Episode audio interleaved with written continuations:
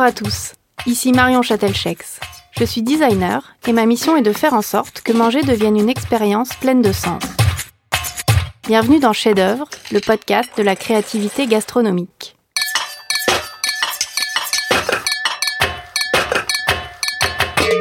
Dans chaque épisode, je dialogue avec un chef ou un artisan des métiers de bouche sur sa relation à la création afin de décortiquer son processus de recherche et de comprendre par quel biais il propose une expérience unique à ses clients. La cuisine est souvent décrite comme l'art de rendre l'éphémère inoubliable. À travers ces échanges, je souhaite mettre en lumière les bonnes idées et les démarches créatives variées autour de tout ce qui se mange ou se boit pour venir titiller nos sens. Bonne écoute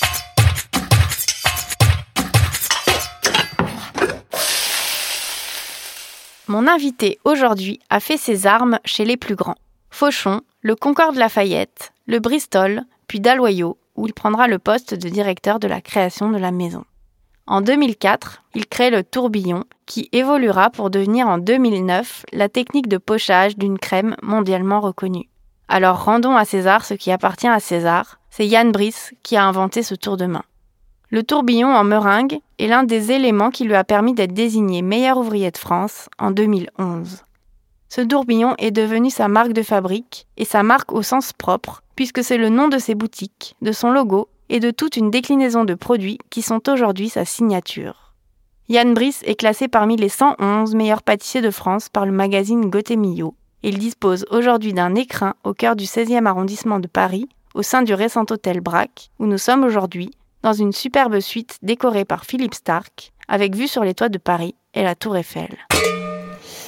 Bonjour Yann. Bonjour Marion. Alors, j'ai dit en introduction que vous êtes MOF. Alors, euh, dans le, le, jargon professionnel euh, des cuisiniers, des pâtissiers, tout le monde sait ce que c'est.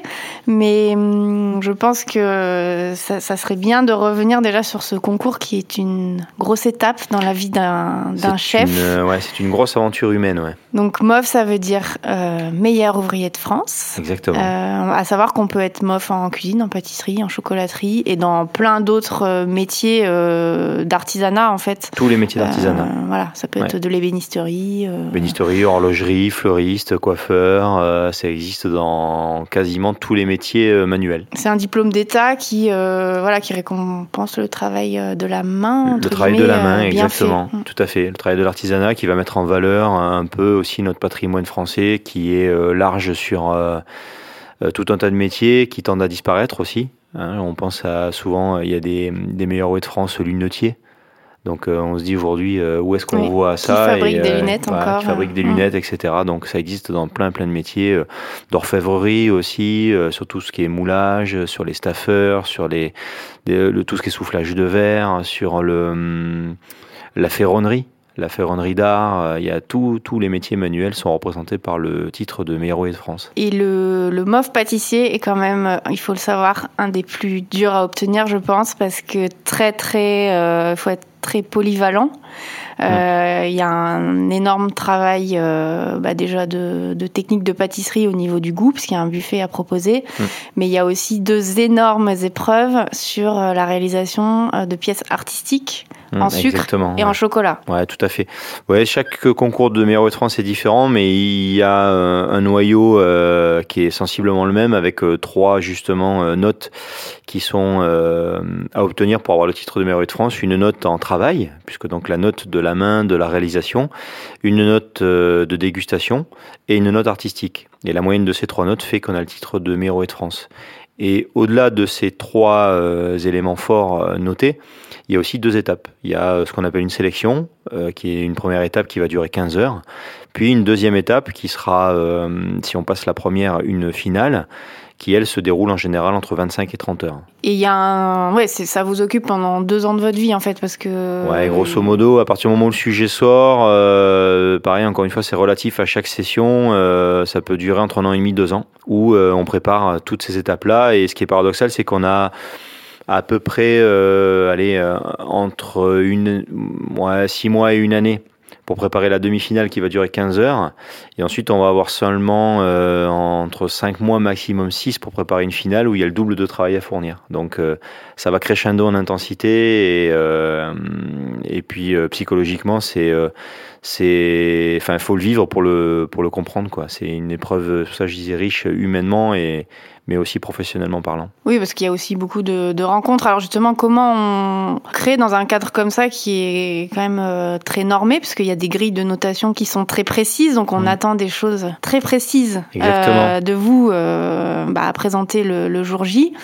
Mais on attend aussi de vous de montrer euh, enfin qui vous êtes, votre personnalité, votre façon de voir les choses, la pâtisserie. Mmh, c'est un peu une façon aussi de poser sa vision de la pâtisserie euh, à une date euh, enfin, voilà, de rendu d'une finale mmh. et, et, en quelque sorte de, de, la projeter après dans l'avenir une fois qu'on a son col bleu, blanc, rouge autour du cou. Oui, c'est large parce que donc le concours est, bien fait en soi dans le sens où euh, beaucoup de choses sont imposées. Donc je prendre l'exemple du mien puisque euh, c'est euh, assez clair. Par exemple, j'avais trois sortes de petits gâteaux à faire moi sur dans l'ensemble des autres choses qu'il y avait à faire. Sur ces trois petits gâteaux, j'en avais un qui était imposé à base de pâte à choux, j'avais un qui devait être dans une forme de tartelette et le troisième qui était libre. Après, dans chaque élément, on est libre de créer ce qu'on veut. Donc euh, la thématique c'est un à base de pâte à choux. Euh, il y a peut-être un grammage qui est donné, euh, qui va être peut-être autour de 100 grammes, admettons. Mais au-delà de ça, après la créativité elle est libre.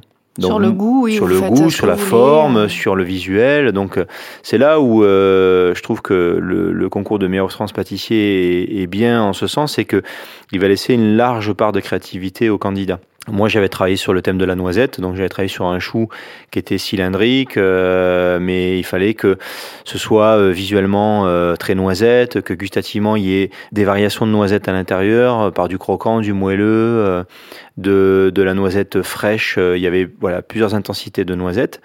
la tartelette, je l'avais travaillé, on en parlera un petit peu plus tard, mais sur la thématique du tourbillon, qui est un, un produit signature à moi, mais travailler sur un produit classique était la tarte au citron.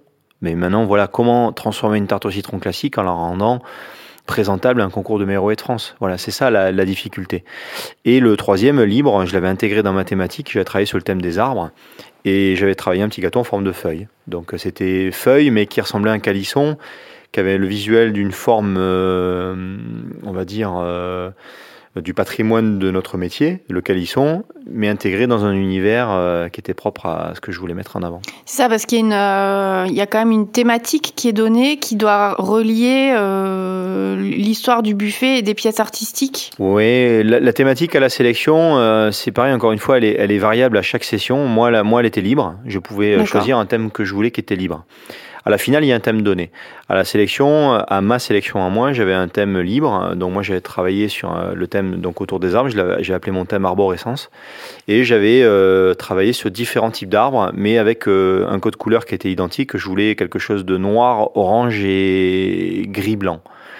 Je voulais que tout l'univers de, mon buffet soit ouvert à ces couleurs-là.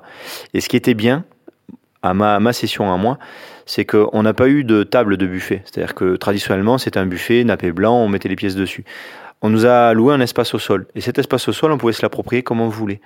Donc moi, ce qui m'a plu, c'est que j'ai travaillé sur, euh, comme euh, dans un musée, sur des colonnes. J'ai présenté toutes mes pièces sur des stèles et ces stèles étaient toutes noires avec des, des liserés de plexi orange qui étaient phosphorescents, qui ramenaient de la lumière.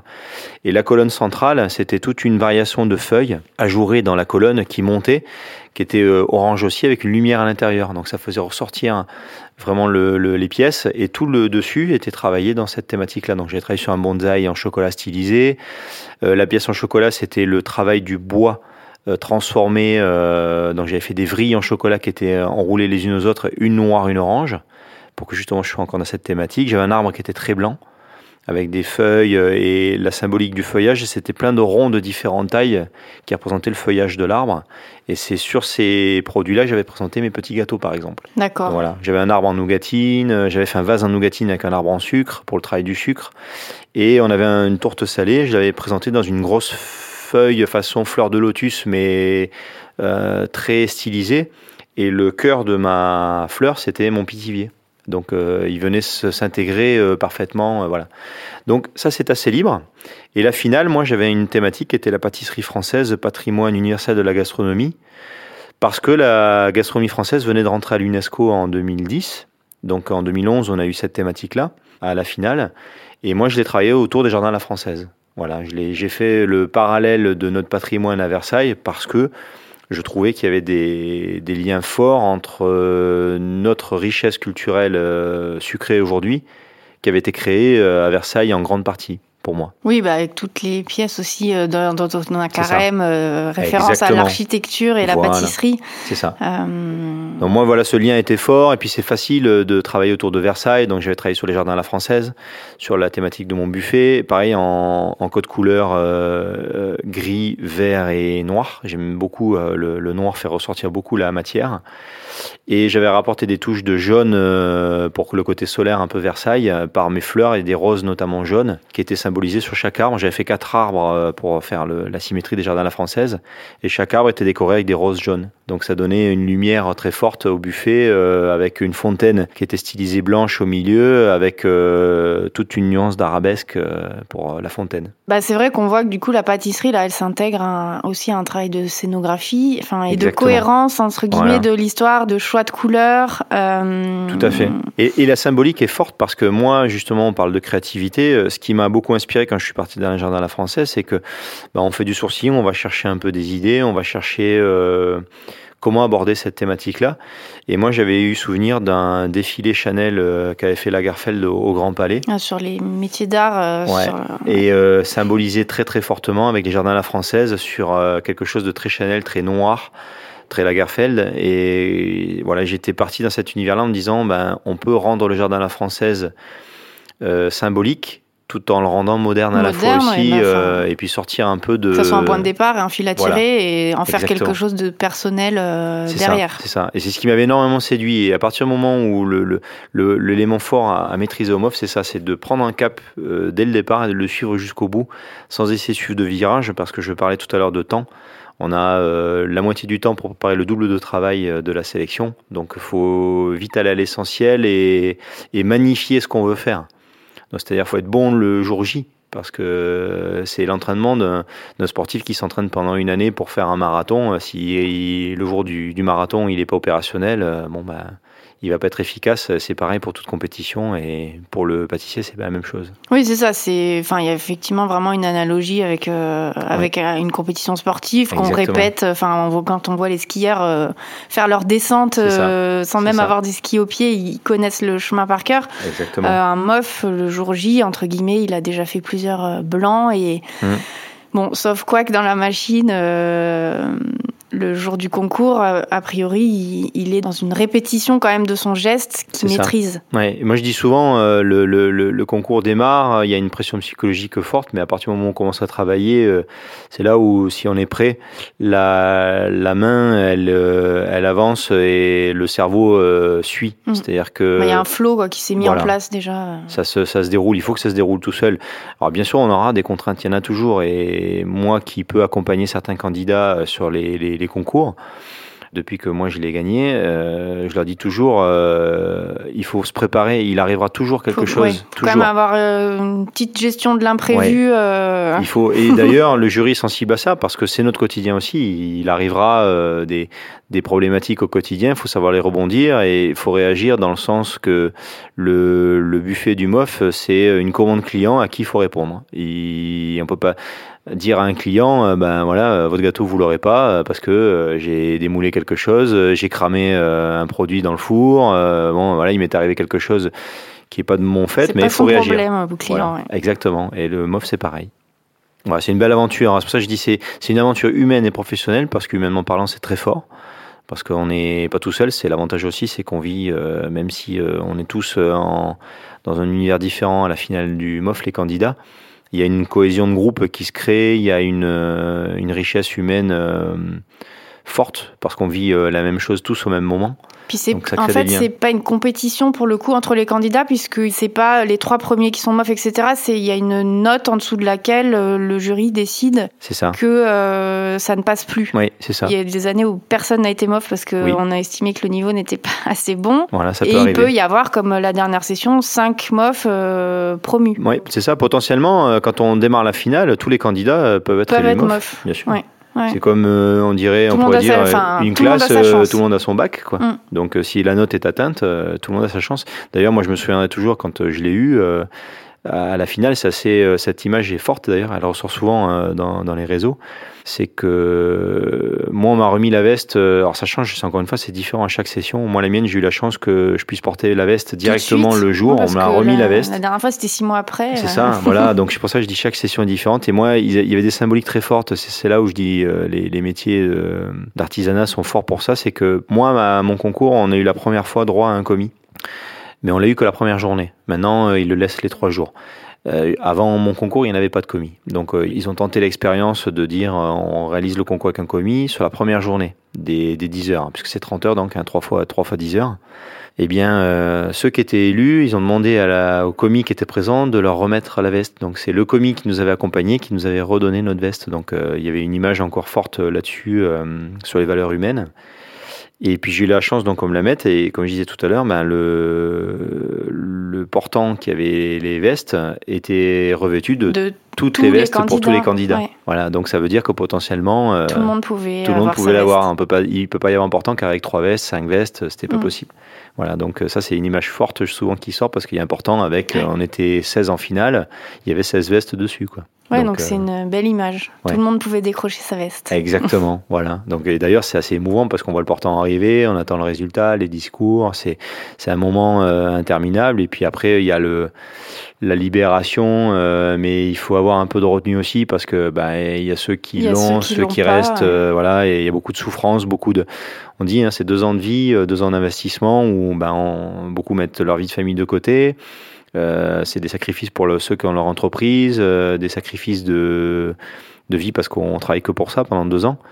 Donc, euh, et puis la retombée, elle est violente parce que ça s'arrête du jour au lendemain, quoi. Il n'y a pas mm. de, il y a pas de une latence. Hein. non, le, concours il est, fini, c'est fini, quoi. et d'ailleurs, c'est dur, mais qu'on l'ait ou qu'on ne l'ait pas, c'est dur de retrouver un rythme derrière de vie parce que ben on, travaille tellement pour ça, autour de ça. Mais moi, euh, je veux dire, il a fallu que je retrouve euh, une adaptation, même si j'étais content que le concours soit terminé, et puis que ça eût été concrétisé euh, de la plus belle des façons. Mais je me dis derrière, une fois qu'il a eu été fini ce concours, qu'est-ce que je vais faire?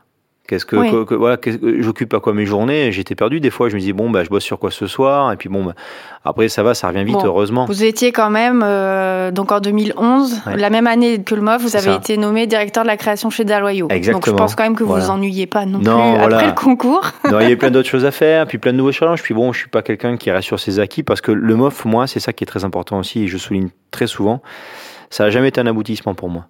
Je pense qu'il faut pas le voir comme ça d'ailleurs. C'est une étape, euh, voilà, c'est l'étape de quelque chose. On a fait quelque chose jusqu'au MOF, on a travaillé pour ça, on l'a eu. Maintenant, qu'est-ce qu'on en fait derrière Déjà, on doit être garant de euh, ce titre. Euh, on doit être l'ambassadeur un peu de son métier partout dans le monde, en toutes circonstances. Donc, le regard des autres change beaucoup sur nous à ce moment-là. Et on se doit d'avancer, de continuer, de progresser, de faire évoluer le métier de la meilleure des façons qu'il soit.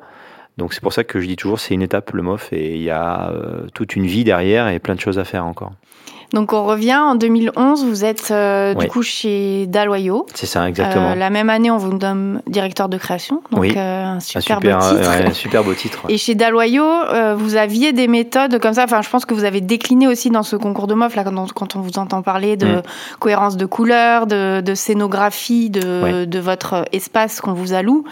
Euh, je pense que ça, c'est des choses aussi que vous maîtrisiez, entre guillemets, dans votre quotidien chez Daloyau, puisque vous gériez enfin, des commandes d'événements, de choses comme ça à théâtraliser, mmh. à scénariser par rapport à, à la commande d'un client qui veut un buffet euh, sur une thématique particulière. Donc, comment, entre guillemets, on la développe euh, après de façon comestible, comment on raconte une histoire. Euh, Est-ce que vous travaillez, je crois que vous, vous parlez souvent d'un parallèle avec la mode, avec les, mhm. planches de tendance. Exactement. Donc, quelle était votre méthode comme ça chez Daloyo en tant que directeur de création pour la méthode était assez simple pour créer. la, maison m'a déjà ouvert l'esprit sur plein de choses et ça, je, je suis très reconnaissant à l'expérience que j'ai eue chez Daloyo parce qu'elle m'a ouvert l'esprit créativement parlant dans le sens où euh, il y avait déjà une cellule recherche et développement. Moi, j'ai eu la chance de collaborer euh, pendant pas mal d'années avec Pascal Niot, donc, qui était meilleur de France pâtissier, euh, qui, était diplômé des Beaux-Arts en plus. Donc, je l'ai vu, moi, créer des choses mais magnifiques et que je pensais pas concevables en pâtisserie, c'est-à-dire sur de, de l'architecture, sur travailler sur vraiment sur une vraie notion artistique dans le métier. Et euh, on avait la chance d'avoir un directeur artistique qui euh, était en charge de nous récupérer un peu les tendances de la mode. Donc chez Daloyo, il y avait intégré à la maison quelqu'un qui a le titre de directeur artistique. Directeur artistique, donc qui était en charge de toute la partie euh, donc décoration boutique par rapport à tout ce qu'on appelle les marronniers, donc qui va être en charge de développer bah, Noël, Pâques, Noël, Pâques, Saint-Valentin, fête des mères, etc.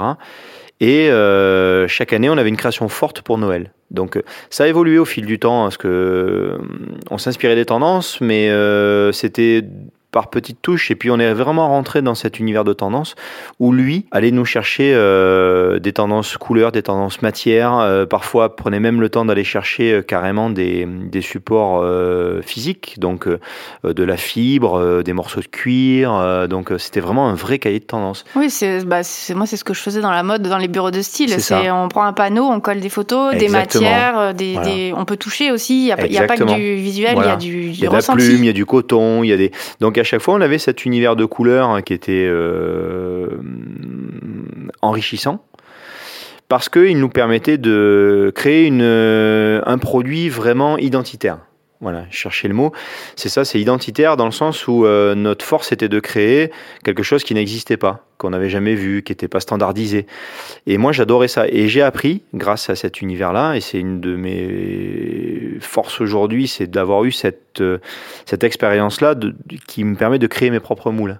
Donc, de faire du modelage. Et ça, c'est grâce à Poscagno que j'ai vu. Donc, j'ai regardé, on observe beaucoup. On a un métier qui est beaucoup basé sur l'observation. Cette création, elle va passer par euh, le travail de la main, le modelage, la matière. Au début, c'est pas facile. Donc déjà, j'ai pris des cours de dessin parce que ben on, doit apprivoiser la trois dimensions. Ça, c'est un peu euh, inné. Puis comprendre le moulage. Donc euh, moi, je travaille avec de la plastiline souvent. Aujourd'hui, je crée tous mes propres moules pour le groupe Evoque Hotel Collection. Je pars d'une plastiline que je sculpte et, ou de plâtre ou d'autres matières. Après, on fait un silicone. Du silicone, je refais une résine ou un plâtre. Et après, j'ai une machine qui me permet de faire fabriquer mes propres moules.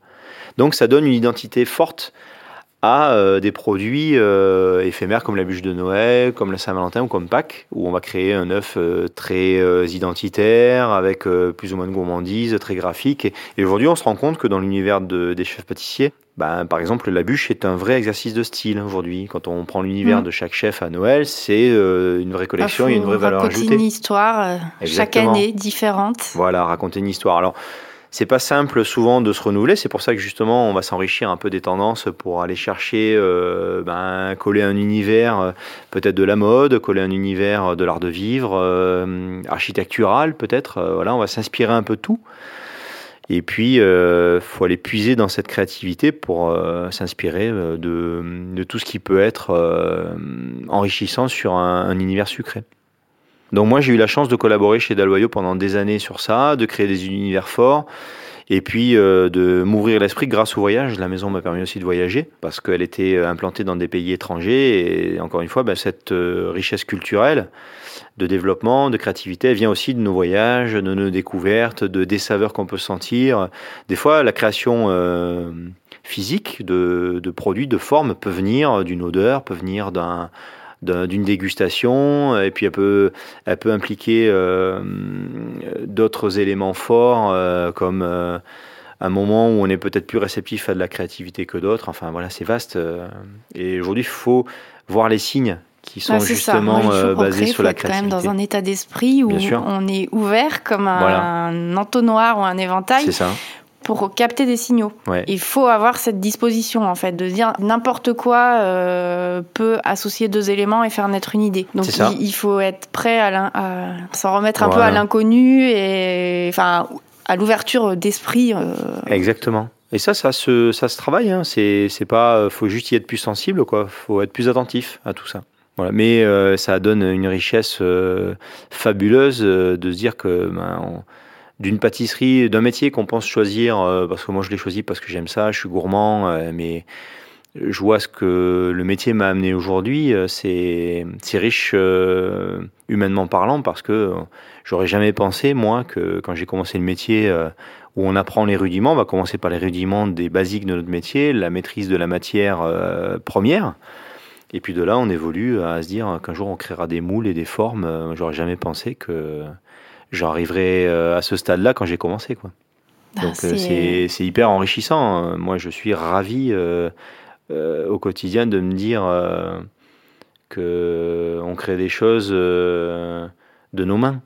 De, d'une pensée qu'on va avoir, on va créer de nos mains et puis on va arriver à un résultat. Donc chaque année c'est un renouveau. Alors Parfois, il peut y avoir l'angoisse un peu comme l'écrivain de la page blanche. Hmm. Parce que la créativité, on dit OK, on doit être réceptif, mais c'est pas non plus un. Ouais, non, mais c'est ça. Tous les ans, il faut quand même la hein. trouver, la bûche de Noël, et se et l'œuf de Pâques. Enfin, c'est. Voilà. Moi, j'ai un exercice fort euh, dans le sens où, euh, avec le groupe Évoque, euh, ben, on a quatre hôtels différents, donc quatre identités différentes et, et quatre bûches à créer. je pense que je dois être un des seuls à créer quatre bûches par an, comme ça, très identitaires. Donc, mais encore une fois, c'est enrichissant parce que ben, ça nous pousse un peu euh, justement le, à. challenge, quoi. Exactement. J'espère que ça durera encore des années, euh, que l'inspiration sera toujours présente, mais j'ai toujours la chance de me dire que des fois les idées viennent comme ça, naturellement. Euh, je donne un exemple. on a passé Noël cette année, et puis un mois après, sur janvier, j'avais déjà l'idée de celle de l'année prochaine, quoi.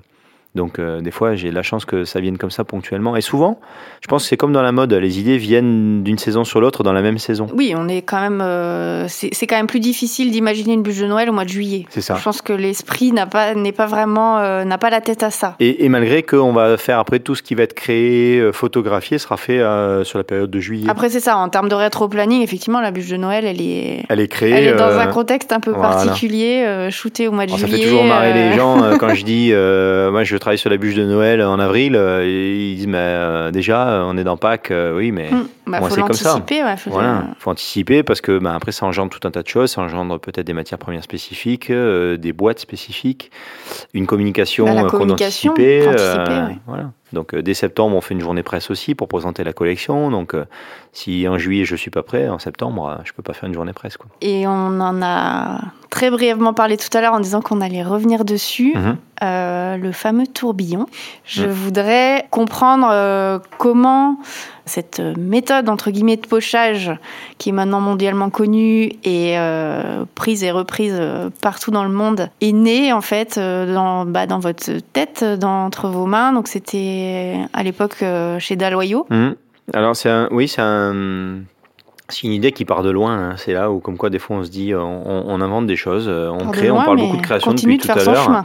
mais euh, voilà, des fois, on n'imagine pas qu'une création euh, anodine peut devenir emblématique et rentrer dans le patrimoine d'un métier. donc notamment le tourbillon. Moi, c'est né d'une galette des rois au début. Donc l'idée, c'était de chaque année, encore une fois, quand j'étais en recherche et développement chez Deloitte, on avait une bûche, une galette souvent à créer, et la galette des rois, c'est très difficile de, de sortir un peu parce que euh, une galette des rois, ça reste une pâte feuilletée, une crème d'amande, donc ça va être une bûche. On peut travailler sur des formes, on peut travailler sur des crèmes, des glaçages, des nappages et de la galette. Euh, bon, la galette, c'est la galette. C'est la, galette. C'est la pâte feuilletée. Euh. Donc la seule idée qui était un, peu envisageable, c'était de trouver un rayage différent déjà. Donc lorsque je travaillais avec Pascal Nio, on avait eu l'idée de faire tourner la galette sur un tourniquet, un tourniquet pâtissier euh, qui est un tourniquet simple sur des roulements à billes euh, et avec le couteau on a rayé la galette.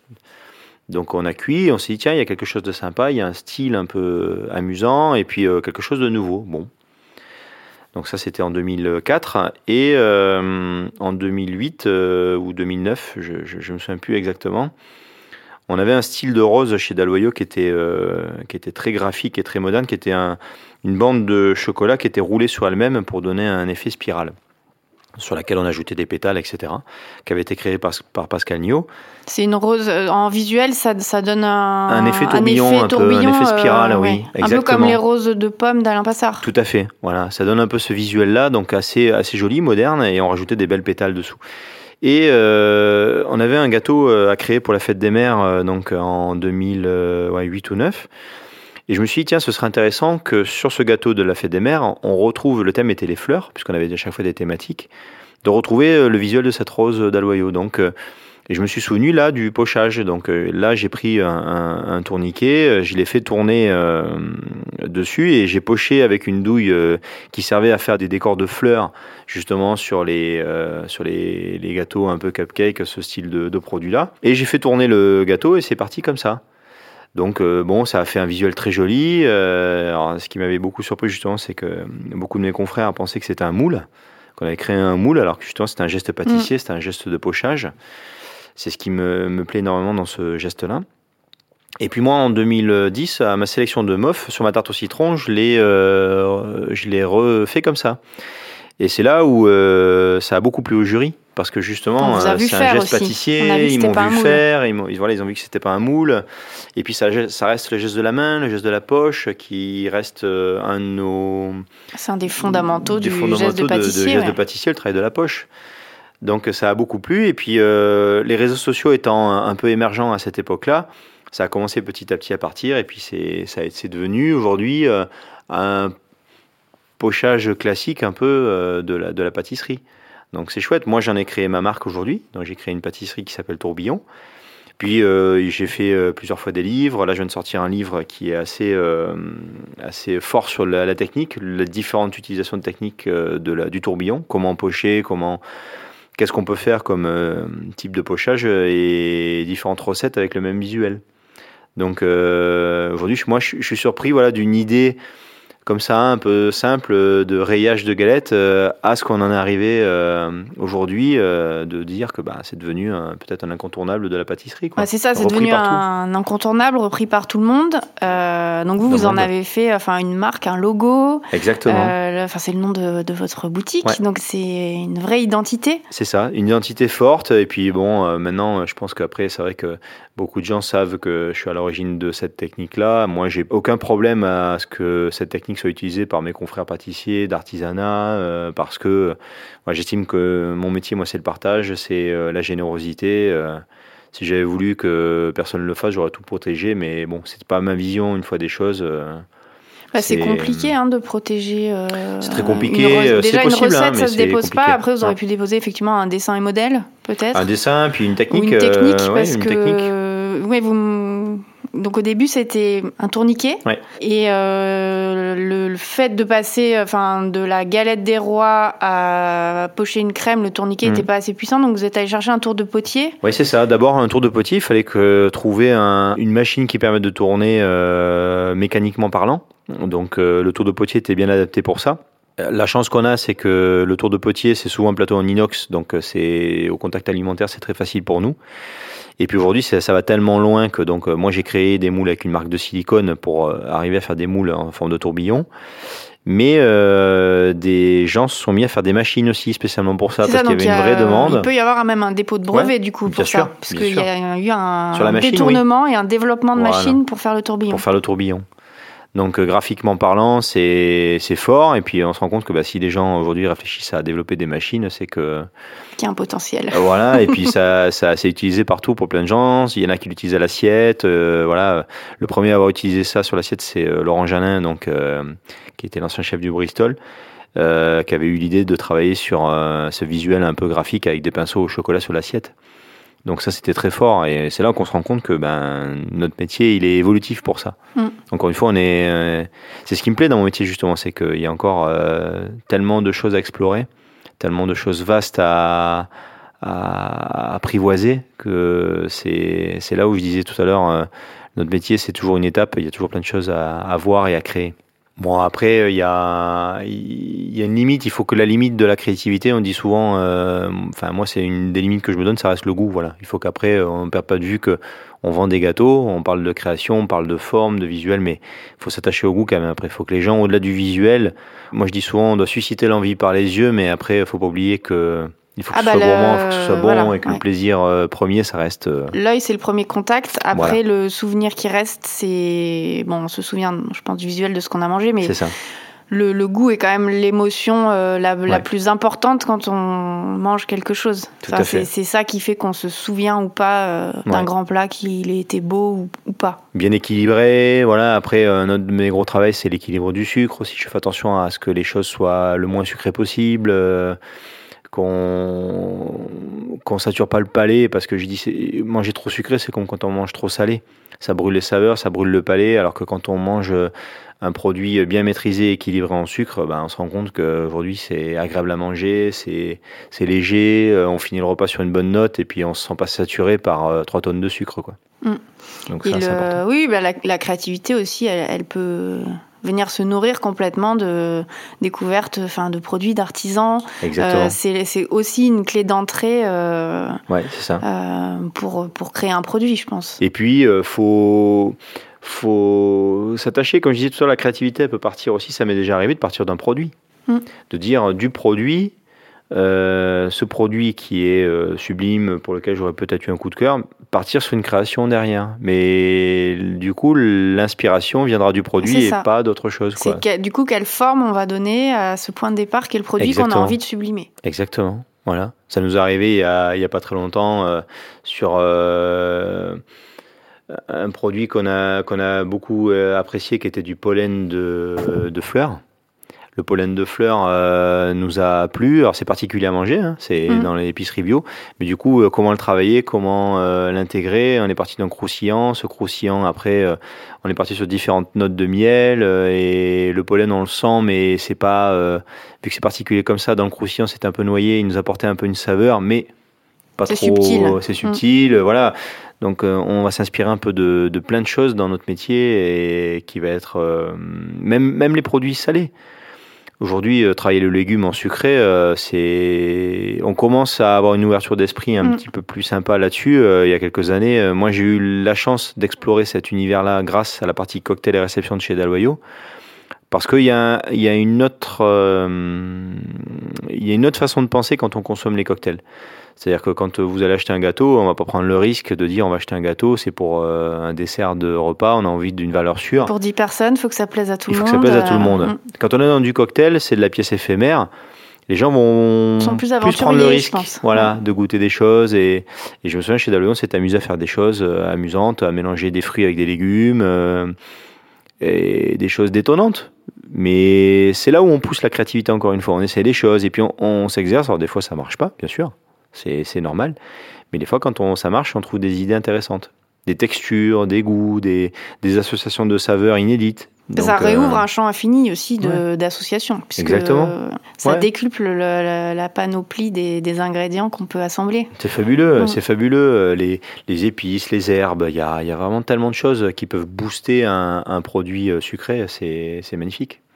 C'est la richesse de notre métier. Oui, c'est ça. On se rend compte quand même en ce moment aussi que cuisine et pâtisserie se ça a été pendant longtemps deux mondes euh, en, parallèle, mais qui avaient besoin l'un de l'autre pour euh, introduire et conclure un repas. Mais il y a de plus en plus de points de convergence. Euh, oui. Et les, deux se nourrissent mutuellement. exactement. On s'inspire, on s'inspire nous de la partie salée pour plein de choses, et puis la, la, partie salée. Elle vient chercher des techniques aussi, des. Tout à fait.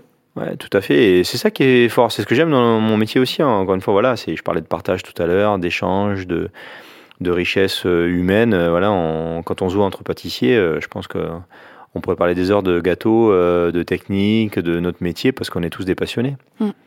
Donc, il y a des croisées intéressantes à faire avec d'autres univers, même le bar, même le vin, tout un tas de tout un tas de métiers et, et assimilables aux nôtres. Bah c'est ouais, c'est exactement moi ce que j'essaye de mettre en lumière mm. aussi dans, dans le format là où Euh, bah, mon troisième invité, par exemple, c'était quelqu'un qui faisait des cocktails aussi. Ouais. Enfin, pour moi, le cocktail, c'est une forme de gastronomie liquide. Enfin, Ouais, carrément. bon, c'est, euh, ça reste un, quelque chose de plus léger parce qu'on n'a pas besoin de, de boire de l'alcool pour, euh, pour Voilà. vivre. Mais, euh, mais dans, en termes de création, il y a des techniques dans le cocktail qui peuvent être complètement euh, transférées dans, dans la cuisine ou dans la pâtisserie. Donc, euh, c'est là où on voit que les, les méthodologies de création sont propres à chacun. Mais il y a, y a plein de choses euh, qui peuvent nourrir euh, les uns les autres euh, Tout à fait. dans Ouais. les approches de chacun. Ouais, exactement. C'est tout à fait ça. Et je pense qu'il y a même d'autres métiers euh, dont on pourrait se, se rapprocher, euh, euh, qui pourraient nous aider. Euh, moi, j'ai- j'aime beaucoup l'idée de, de parler avec les maraîchers euh, parce qu'ils ont des idées aussi. Ils ont parfois des produits, euh, l'échange. euh, Bah, ils connaissent leurs euh, produits mieux que ouais. quiconque. Quoi. Donc, Ouais, c'est euh, ça. On parle de circuit court aujourd'hui, moi j'y suis sensible, et puis souvent ils peuvent trouver des vieilles variétés, nous faire redécouvrir des choses. On a l'impression qu'on connaît tous les fruits ou tous les légumes, mais il y a des tas et des tas de choses à découvrir. Tout ce qui est, euh, je, suis- parti en, voyage il n'y a pas très longtemps là, euh, à l'étranger, j'étais visiter un jardin botanique, euh, j'ai pris un guide pour le visiter, il m'a fait sentir des feuilles de- d'arbres avec des saveurs particulières dont on ne connaît pas. L'essence nous paraît être quelque chose de connu, mais en fait, c'est pas du tout connu. Ça se rapproche. Il y a des, il y a des baies, il y a des choses qui sont très riches en pectine pour nous à cuire, des feuilles qui sont des cousins de l'hibiscus. Enfin, il y a, c'est tellement vaste. euh, il, y a, il y a tellement de choses à faire. euh, et puis même sur les arboristes, il y a des choses à, à croiser. Ils ont une richesse culturelle euh, d'herbes, de plantes qui sont fabuleuses. Voilà, il y a. Aujourd'hui, on le voit même chez les cuisiniers quand ils vont cueillir des fleurs, qui font des associations avec des poissons, des viandes. C'est, c'est juste magique, Mm. quoi. C'est fabuleux. Bah, Juste le- magique de découvrir de nouvelles saveurs. Qu'on se dit, tiens, on découvre encore Ouais. des saveurs. On connaît Donc, pas mm. tout. Donc, voilà, on connaît la pas tout. créativité est infinie. Exactement. Et c'est là, c'est ce qui est fort, justement. C'est que voilà, on n'est pas dans des métiers euh, qui sont arrivés au bout de leur connaissance.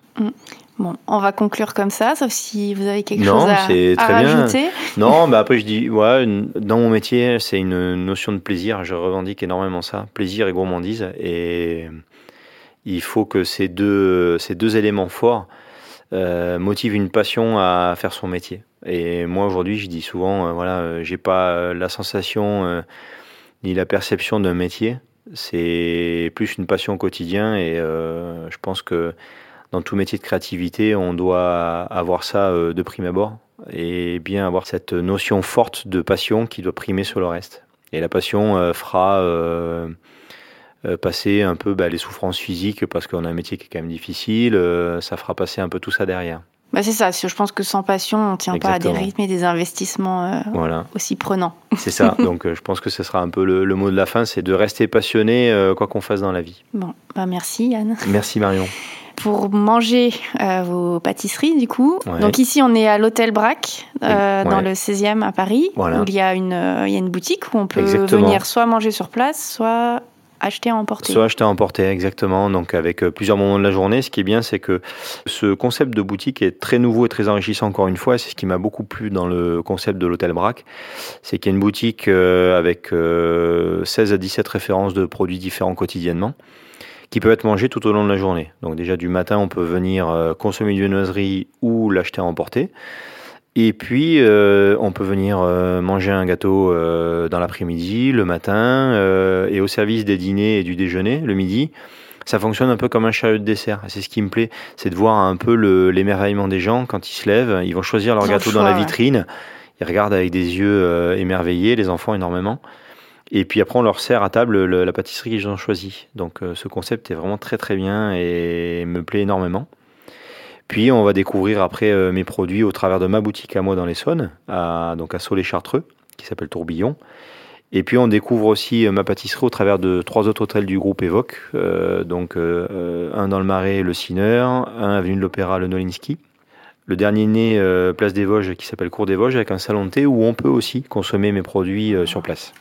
Plein d'endroits possibles. tout le monde à, à venir découvrir les pâtisseries de, de Yann. Brice. Bah, c'est très gentil et au plaisir de, de se croiser sur place. Oui. Et donc sur Instagram, c'est Yann Brice, tout simplement, pour vous suivre, Oui, exactement. Ouais. Yann Brice sur Instagram, tout à fait. Voilà, très simplement. très simplement. Ouais. Et ben, merci Yann pour votre temps. Merci beaucoup, Marion. Je remercie sincèrement Yann Brice pour ce temps d'échange hyper clair, structuré et complètement dans le respect du sujet de la créativité culinaire. Je pose souvent la question signature en fin d'interview pour signer l'échange. Avec Yann Brice, cette signature était le corps même de l'interview. Comment créer et déployer un élément en tant qu'identité d'une marque tout entière. La technique du tourbillon a été reprise tout autour du monde, notamment avec l'aide des réseaux sociaux qui font qu'à peine assise, une création peut déjà être reprise partout. Yann Brice reste le point de départ et le seul à décliner ce tourbillon comme une identité et une marque globale qu'il décline à l'infini. Peu de pâtissiers peuvent dire qu'ils laissent une trace pour toute leur profession en déposant un classique et un tour de main. Et comme le disait Coco Chanel, prenez mes idées, j'en aurai d'autres.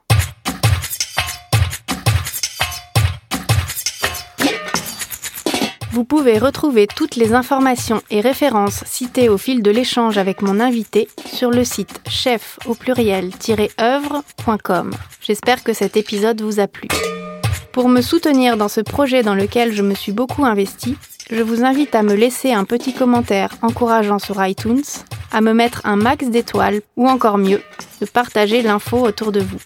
Vous pouvez aussi suivre les actualités du podcast, les invités à venir et mon travail de designer culinaire sur mon compte Instagram, at Marion Merci pour votre écoute et on se retrouve chaque premier et troisième vendredi du mois pour un nouvel épisode. À bientôt!